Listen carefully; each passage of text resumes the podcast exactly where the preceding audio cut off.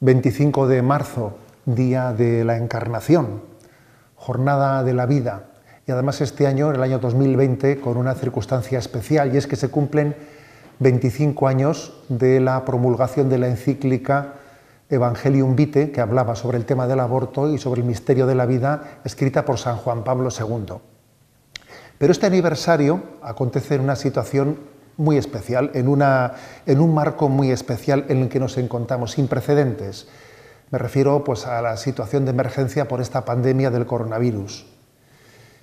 Y creo, antes de entrar directamente en la materia de, esta encíclica y de su aniversario, que estamos ante una gran oportunidad de regeneración moral.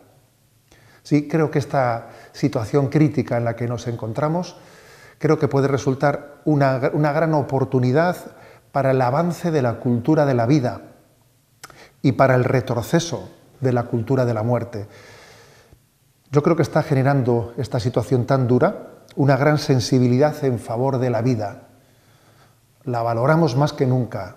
Nos damos cuenta de que la vida es un milagro me han impresionado ver, por ejemplo, aplausos de los equipos sanitarios cuando ven que pueden quitarle el respirador artificial a un enfermo y que puede empezar y que su vida tiene perspectiva de salir adelante, ¿no? Que la vida salga adelante, luchar porque la vida salga adelante. Qué aplausos, ¿no? Cuando se consigue salvar una vida. Escuchamos estupefactos, ¿no? Ciertas cifras. Sabemos que tenemos que morir todos, pero estamos, obviamente, ¿no? estupefactos cuando se nos dice pues, que este virus se ha llevado solo en España en un día 500, 600 vidas o más, no, nos parece de recibo, porque, porque somos conscientes de que no son cifras, no son números, son personas. Y no nos consuela saber que sean personas mayores o que les falte poca expectativa de vida, son personas humanas. Más aún, me ha impresionado esto, nos escandaliza el triaje una expresión que muchas personas no, tenían incorporada en su lenguaje y que en este momento pues, ha pasado a ser algo, algo que nos pone, nos pone los pelos como escarpias, ¿no? una palabra maldita. Algunos igual dirán técnicamente necesaria, pero éticamente no, no asumible. ¿no? Es peligrosísimo, ¿no? obviamente, recurrir al mal menor cuando lo que está en juego son las vidas humanas. ¿Cómo es posible ¿no? que un país con tantísimos recursos tenga que recurrir a esa opción? El otro día leía el testimonio pues, de un deportista de, de nuestro país, ¿no? de un motorista que decía con escándalo cómo es posible que su padre haya tenido que morir eh, en un triaje, ¿no? Pues sin respirador artificial, alguien que le ha dado todo por su país tenga que morir sin ese recurso. ¿no? ¿Cómo es posible que tengamos que hacer esa opción maldita? ¿A quién salvamos? Entendemos que eso es, eh, insostenible. Y por cierto, permitidme que me encomiende a Giuseppe Beraldelli, a ese sacerdote de Bérgamo, que supongo que conoceréis recién fallecido, un sacerdote de 72 años, que en esa crisis tan fuerte, durísima, ¿no? que tienen en Italia, pues sus feligreses habían comprado, habían conseguido para él un respirador artificial, lo habían llevado al hospital para que los médicos lo aplicasen a su párroco y él renunció a que se respirador fuese para él y se lo dio a alguien más joven. Renunció a ese o tú o yo, pues dijo, pues yo mi vida la doy, me encomiendo a él y me encomiendo a él especialmente en esta charla que comparto con vosotros. Sí, creo que estamos ante una circunstancia que está generando una gran sensibilidad por vida. Entendemos que estamos valorando la vida de nuestros mayores más que nunca y esto es muy difícil de conjugar eh, en, una, en una situación previa a esta crisis, en la que estábamos en una mentalidad eugenésica, a punto de aprobar como primera ley eh, de, la, de, la, legislatura actual una ley de eutanasia. Resulta que el nuevo gobierno se disponía a hacer, el nuevo Parlamento, como primera ley, la ley estrella del nuevo Parlamento, una ley de eutanasia. Y ahora resulta Fijaros bien que ha quedado interrumpida esa tramitación de la que iba a ser primera ley estrella por esta crisis del coronavirus en la que estamos luchando por la vida de nuestros mayores y ahora yo me hago una pregunta, ¿no? estábamos queriendo introducir una ley de eutanasia sin haber ni siquiera primeramente garantizado que todos pudiesen tener derecho a los cuidados paliativos. Y ahora yo me hago una pregunta, y cuando termine esta crisis del coronavirus, ¿vamos a volver a la situación anterior, vamos a volver a las andadas y nuestra respuesta a esta crisis va a ser aprobar una ley de eutanasia? Difícilmente conjugable por lo menos éticamente, difícilmente conjugable. Creo que se está generando, ¿no? Estamos siendo educados en la lucha por la vida, en lo que es el misterio de la vida, ¿no? y, esto pienso que es algo que no tiene camino, no tiene vuelta atrás. Y lo mismo puedo decir en referencia al aborto. ¿Acaso también el aborto no es un triaje, un optar por eh, tenemos un problema, alguien está sobrando aquí, alguien, alguien tenemos que descartar? ¿Cómo conjugar esta sensibilización por la vida que estamos teniendo, ¿no?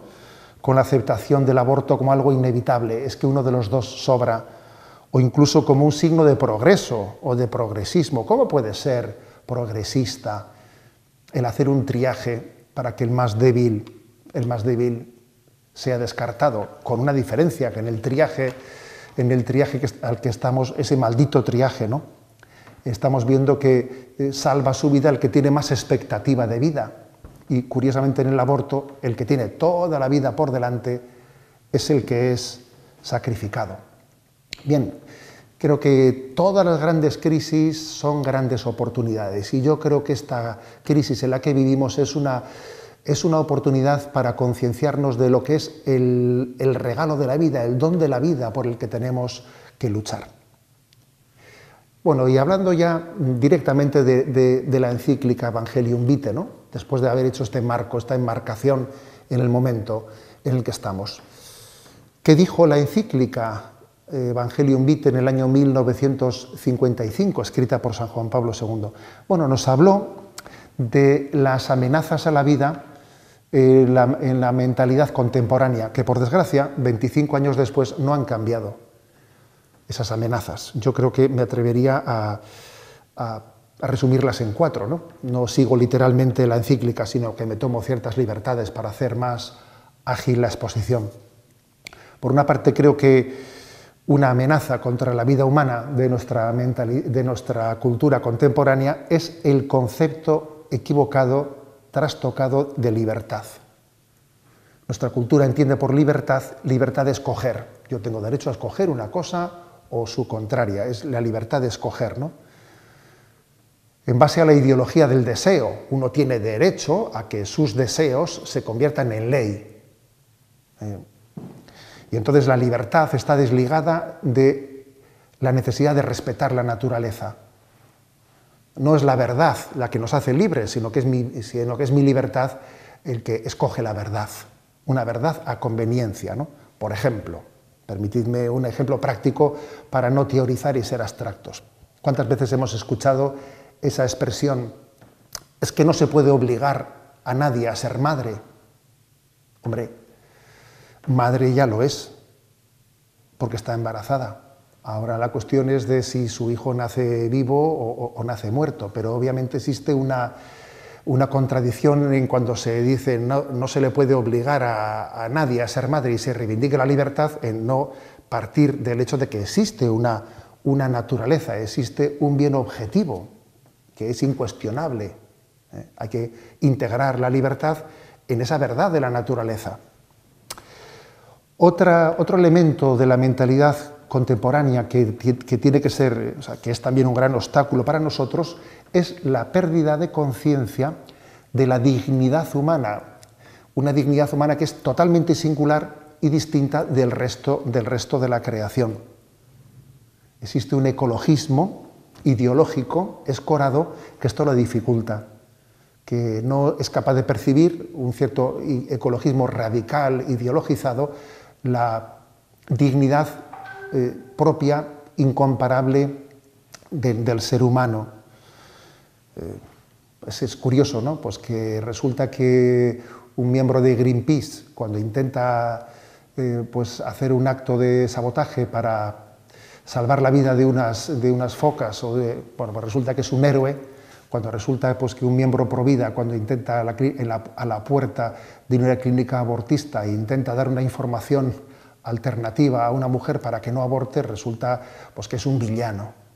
¿Cómo es posible que el primero sea un héroe y el segundo sea un villano? ¿Cómo es posible que esté penado, y, nos parece muy bien, obviamente, que lo esté, ¿no? pues el atentar contra los huevos de águila y, sin embargo, el ser humano antes de haber nacido sea absolutamente vulnerable. ¿Cómo es posible? Es un, ecologismo obviamente que no es integral, que no es un ecologismo humano y que también es un, gran obstáculo en, este, en, este, momento. En tercer lugar, creo que otro, otro obstáculo contra la cultura de la vida, de nuestra mentalidad, la idea trastocada de felicidad. Un concepto de felicidad que mm, es antagónico con el compromiso, con el abrazar, complicarse la vida. Eh, un concepto de, felicidad que lo que quiere es huir de todo lo que me signifique compromiso. Algunos incluso hay que decir que por evitar, por escaparse del sufrimiento, renuncian a amar. Prefieren decir, no, bueno, no te compliques la vida, porque te complicas la vida y al final amas, y si amas, sufres. Amar es, comprometerse y luego eso te lleva a sufrir. Ahora, pues, pero si por no sufrir renunciamos a amar, claro, la gran pregunta es, si no amamos, ¿merece la pena vivir? ¿Eh? Ese concepto equivocado de felicidad ciertamente forma parte de nuestra mentalidad. ¿no? Y por último, también como otro elemento, otra amenaza a la vida de nuestra mentalidad contemporánea, en cuarto lugar, eh, recuerdo los tres primeros, el primero era el concepto trastocado de libertad, el segundo, la pérdida de conciencia de la dignidad especial de la, de la, condición humana frente al resto de la creación, y el tercero es la idea trastocada de la libertad, perdón, de la felicidad. Por último, yo subrayaría la falta, la falta de compromiso de nuestras instituciones y de nuestra sociedad para ayudar a la maternidad en las situaciones más duras. No sé si quiero contar algo que me parece muy, muy significativo y que ha pasado en estos años, en estos años anteriores, en estas eh, décadas anteriores, ha pasado casi desapercibido. Me refiero al hecho de que en España se llevaron a cabo iniciativas legislativas populares para, que muchos parlamentos autonómicos pudiesen aprobar pues, leyes de ayuda a la maternidad. Leyes que no entraban para nada en el tema del aborto, no, entraban a tal cosa, no, existía tal capacidad ¿no? desde una legislación autonómica, sino eran leyes de iniciativas de legislativa popular en favor de la maternidad que lo que hacían era dotar de medios, dotar de medios a las madres embarazadas que estaban en situaciones difíciles para llevar adelante su gestación. ¿no? Y es curioso que cuando en esos parlamentos autonómicos han llegado al gobierno partidos de mentalidad abortista, han derogado esas leyes de iniciativa legislativa popular que únicamente tenían como cometido apoyar la maternidad. Ojo, me parece, me parece un, dato que ha pasado desapercibido y es importantísimo porque no es cierto que el abortismo sea un pro-choice, un, pro-elección libre, sino en el fondo es una cultura por la muerte. Porque eh, ese mismo, esa misma ideología abortista que ha reivindicado que el aborto sea considerado como un derecho libre, ha derogado las leyes sistemáticamente, sin excepción ninguna en España, se han derogado las leyes autonómicas que facilitaban la maternidad a las mujeres que estaban en situaciones vulnerables. Obviamente estas son grandes amenazas a la vida humana en nuestra, en en nuestra actualidad. Bien, la afirmación clave de la encíclica Evangelium Vitae, la vida, la vida es sagrada, la vida es sagrada.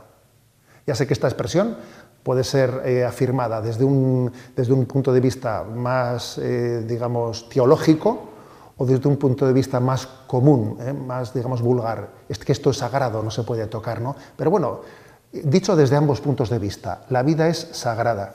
Y el día 25 de marzo, día de la Encarnación, día en el que los católicos recordamos que el Verbo de Dios, Dios se hizo hombre, se hizo carne, en las entrañas de la Virgen María, es decir, que se hizo embrión. Hubo un momento en que Dios también fue un embrión en el seno de la Virgen María, ¿no? y que pasó por esa etapa, la etapa de mayor fragilidad que tiene el ser humano. Bueno, pues este es el día clave, el día 25 de marzo, el día de la encarnación, el día en que María eh, queda en estado de buena esperanza, es el día clave para celebrar la jornada de la vida. ¿Por qué? Porque Jesucristo revela al hombre su propia dignidad. Es Jesucristo, es el Dios encarnado, el que nos hace caer en cuenta a nosotros de que la vida humana es digna. ¿Cómo no va a ser vida humana absolutamente digna si en el seno de María era al mismo tiempo vida divina? Bueno, alguno me diréis, bueno, pero ese mensaje que usted está dando es un mensaje plenamente religioso y por lo tanto servirá para los que sean católicos, pero para los que no lo sean, y obviamente este vídeo lo verán personas eh, de toda sensibilidad. Pues no, no, es así, porque nosotros afirmamos, los católicos afirmamos, que el respeto a la vida humana no solo es por mandamiento divino, no solo es por una sensibilidad religiosa, sino que es algo que es de ley natural, de ley natural. Me permito referiros una conocida frase de Chesterton, ¿no? que decía él, quitad lo sobrenatural y no os vais a encontrar con lo natural, sino con lo antinatural. ¿Qué quiero decir con esto? Que claro que el respeto a la vida humana incipiente es de ley natural, es de ley natural, pero, pero por desgracia comprobamos que la ley natural muchas veces no se reconoce, no se respeta, y que a veces cuando no existe no existe una iluminación sobrenatural, ni siquiera nos quedamos en lo natural, sino en lo antinatural. A veces sin la ayuda de la revelación, eh, pues lo que acontece no es que vivamos a un nivel meramente natural, sino antinatural. Os lo digo de otra manera, para que también lo, veamos con mayor claridad. El aborto, nosotros no decimos que el aborto sea malo, sea rechazable, porque porque para nosotros sea pecado. Como para nosotros es pecado, entonces el aborto es malo. No, no.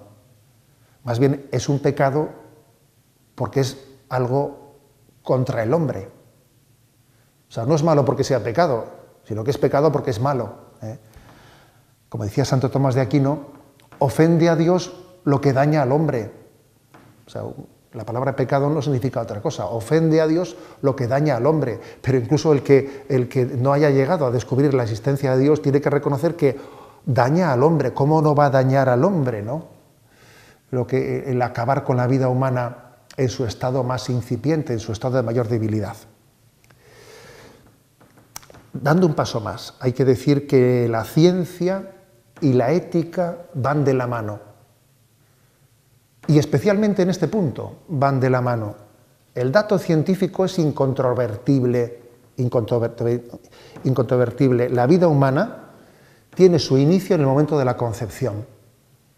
A partir de ese instante no hay ningún salto cualitativo, sino meramente cuantitativo.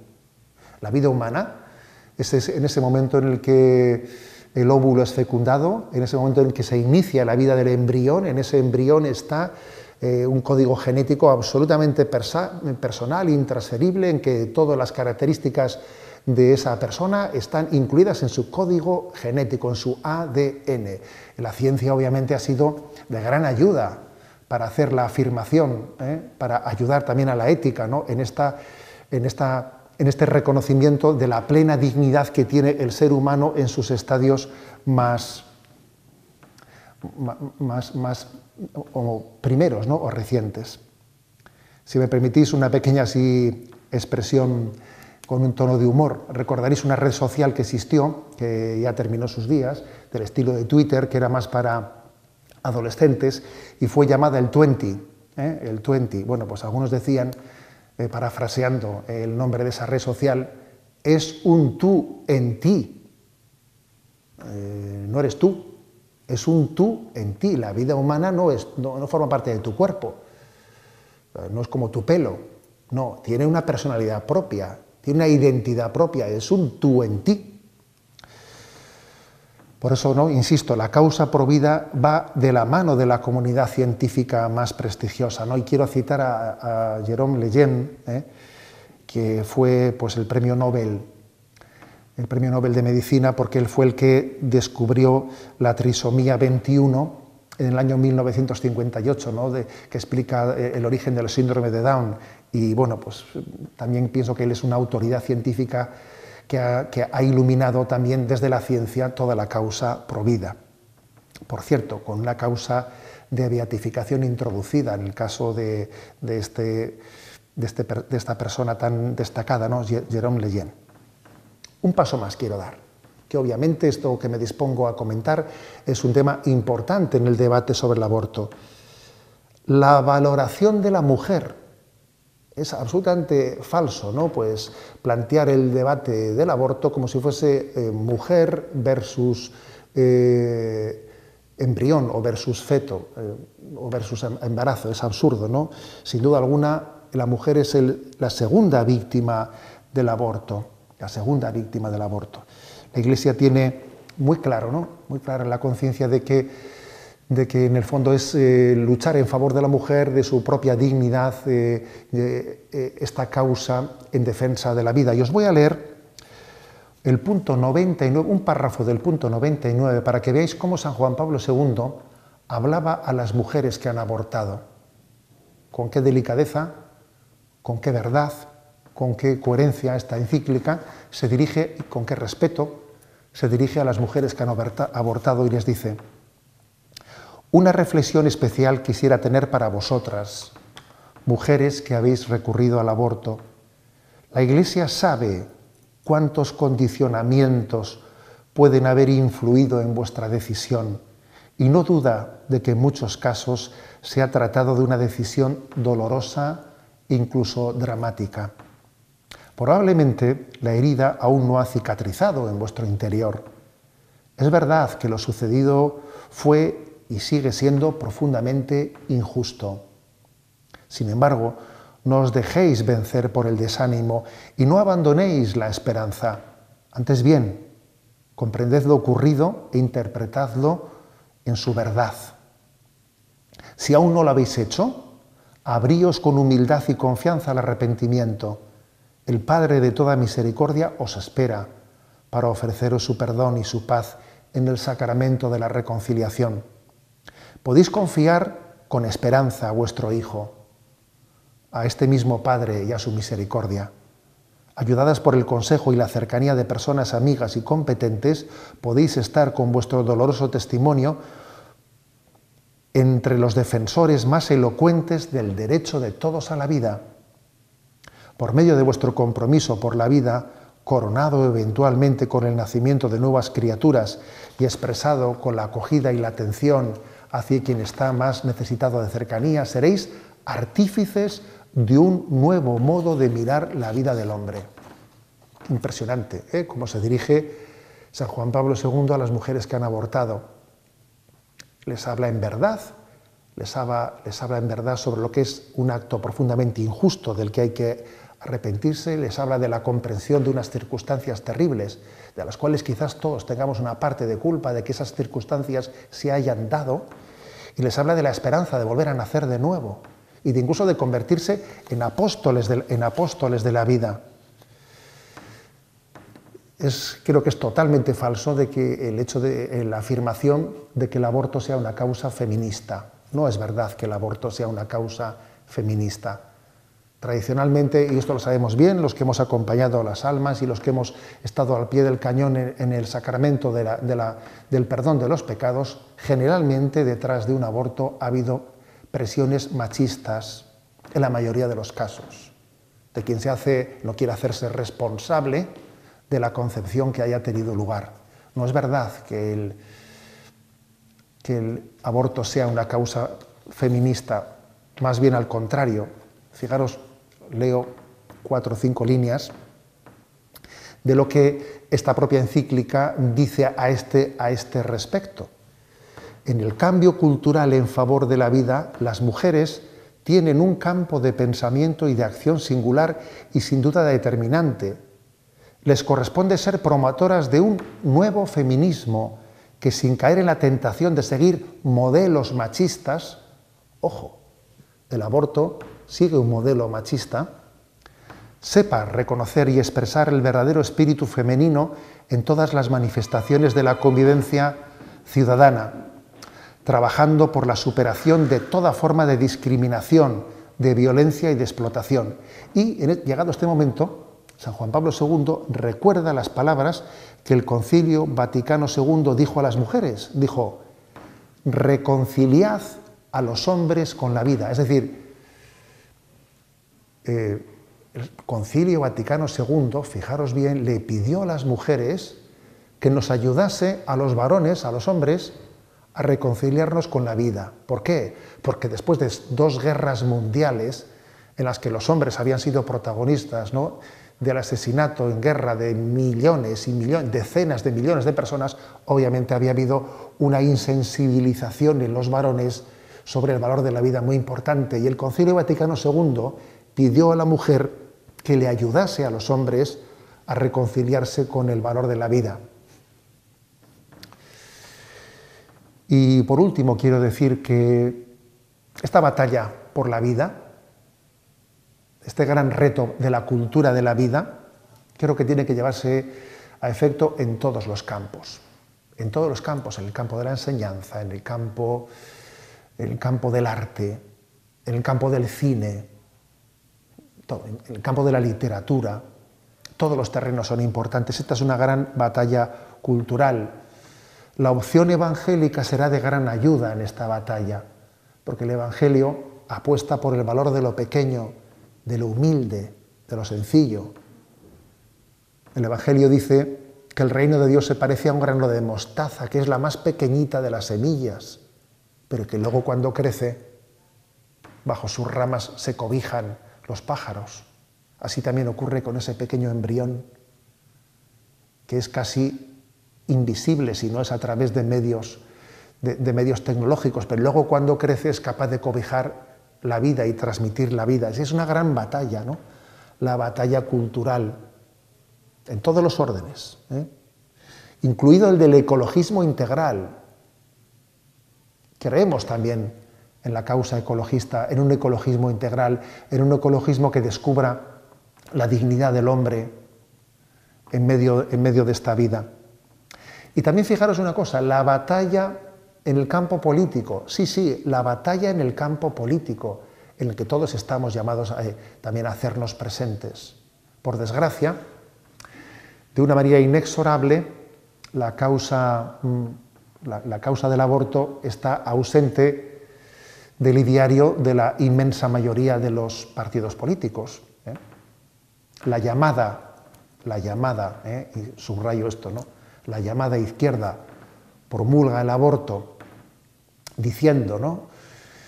diciendo que es un derecho, un derecho por la libertad de, elección del hombre, cuando la izquierda hace tal cosa, eh, la llamada, insisto, la llamada derecha pues se opone, cuando luego esa supuesta derecha gobierna, finalmente acaba asumiendo, acaba asumiendo lo que, lo que anteriormente se había hecho y se opta por un silencio. Por su parte, el Tribunal Constitucional lleva adelante un silencio inexplicable en no pronunciarse, en estar eh, en un silencio inexplicable y no justificable, y no justificable de ninguna eh, de, ninguna de las maneras, cuando se le, ha pedido que dictamine sobre si eh, la ley actual en España es constitucional o no es constitucional, y su silencio es, clamoroso. Por lo tanto, existe una batalla política, existe una batalla jurídica que también es importante. No digo que sea el único campo de batalla, pero este campo también es importante. Y me permito subrayar un aspecto, porque la encíclica Evangelium Vitae fue también importante por una afirmación que hizo. ¿Cómo puede hacerse un católico presente en esta batalla política en favor de la preservación del derecho a la vida de los seres concebidos y no nacidos, cuando a veces es casi imposible que pueda llevar en solitario esa batalla en medio de un parlamento en el que la gran mayoría pues, están a favor de un aborto absolutamente libre y él es muy difícil que mm, pueda, mm, pueda hacer viable una iniciativa de ley de derogación absoluta del aborto, de aborto cero como debiera de ser, y no, tiene el mínimo de mayoría necesaria para poder llevar adelante una iniciativa como esa. ¿no? Bueno, pues al, propósito de esto, de cómo un, un, político bien sea católico o no siendo católico, sea de recta conciencia, cómo debe de actuar, Evangelium Vitae hizo una afirmación muy importante, que os lo voy a leer. Un problema concreto de conciencia podría darse en los casos en los que un voto parlamentario resultase determinante para favorecer una ley de aborto más restrictiva, es decir, dirigida a restringir el número de abortos autorizados como alternativa a otra ley más permisiva, ya en vigor o en fase de votación. No son raros casos semejantes. En efecto, se constata el dato de que mientras en algunas partes del mundo continúan las campañas por la introducción de leyes a favor del aborto, pocas veces por poderosos organismos internacionales, en otras naciones, particularmente aquellas que hayan tenido ya la experiencia amarga de las legislaciones permisivas del aborto, van apareciendo señales de revisión. En, el caso expuesto, cuando no sea posible evitar o derogar completamente una ley abortista, un parlamentario cuya absoluta oposición personal al aborto en todos los casos sea clara y notoria, puede lícitamente ofrecer su apoyo a propuestas encaminadas a limitar los daños, de esta ley y disminuir así los efectos negativos en el ámbito de la cultura y de la moralidad pública. En efecto, obrando de este modo, no se presta una colaboración ilícita a una ley injusta, antes bien se realiza un intento legítimo y obligado de limitar sus aspectos inicuos. Es decir, podría darse el caso en el que un parlamentario católico o de recta conciencia votase a favor de una ley de aborto en la que se permite el aborto, pero que sea una restricción de una ley del aborto todavía más, más amplia y, votar a favor de una ley que, restrinja la anterior aunque mantenga el aborto. Y responde Evangelium Vitae, sí podría hacerlo siempre y cuando sea imposible hacer una proposición de ley de derogación absoluta y siempre y cuando él haya manifestado en público que su oposición al aborto es absoluta y total y que vota a favor de esta ley no porque esté a favor de esos, del aborto en esos supuestos, sino porque la vota en cuanto que restringe la ley anterior. Propiamente se trata de no de una complicidad con el mal, sino de una estrategia de restricción del mal para poder llegar al bien pleno en, un momento determinado. Bien, fue Evangelium Vitae la que introdujo ¿no? este elemento de discernimiento que, como veis, es importante porque cada uno de nosotros tenemos que hacer esta reflexión. Y en esta gran batalla por la cultura de la vida, ¿Dónde estamos cada uno de nosotros? ¿Dónde estamos? ¿Dónde nos situamos cada uno de nosotros en esta batalla? Imaginaros, yo como pintor, yo como madre de familia, yo como profesor, yo como, como trabajador de los medios de comunicación, yo como filósofo, yo como teólogo, obviamente, ¿no? Cada uno dónde nos, dónde nos situamos yo como político. Nadie, nadie puede ser imparcial en esta batalla. Está teniendo lugar una gran batalla entre la cultura de la vida y la cultura, la cultura de la muerte. Y yo os invito ¿no? a que en este 25 aniversario de Evangelium Vitae, este 25 aniversario, tengamos la, tengamos la gran conciencia de que la vida es un milagro. Y lo decimos en medio de esta situación tan dura en la que estamos, sí, la vida es un milagro.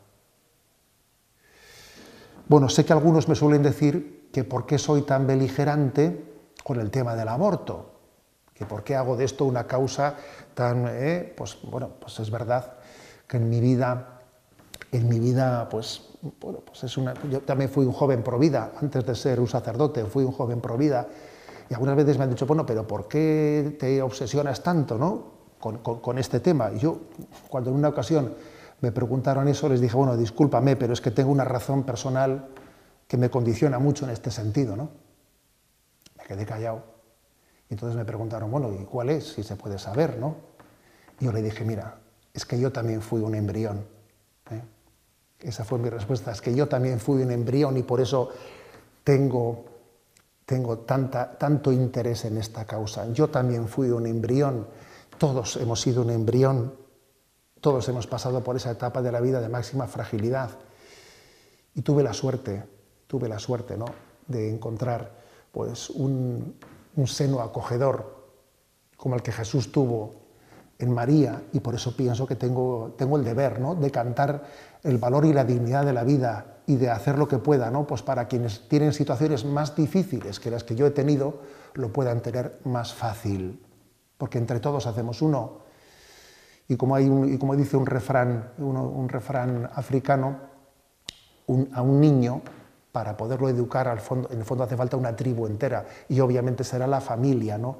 la familia la que salve la vida, pero todos nos tenemos que, implicar, es la tribu entera, es la sociedad entera, ¿no? la que tiene que hacer la causa de la vida. 25 de diciembre, perdón, 25 de marzo, 25 ¿eh? de marzo, jornada por la vida, día de la encarnación, en el que descubrimos que la vida, para todos, para todos, es sagrada.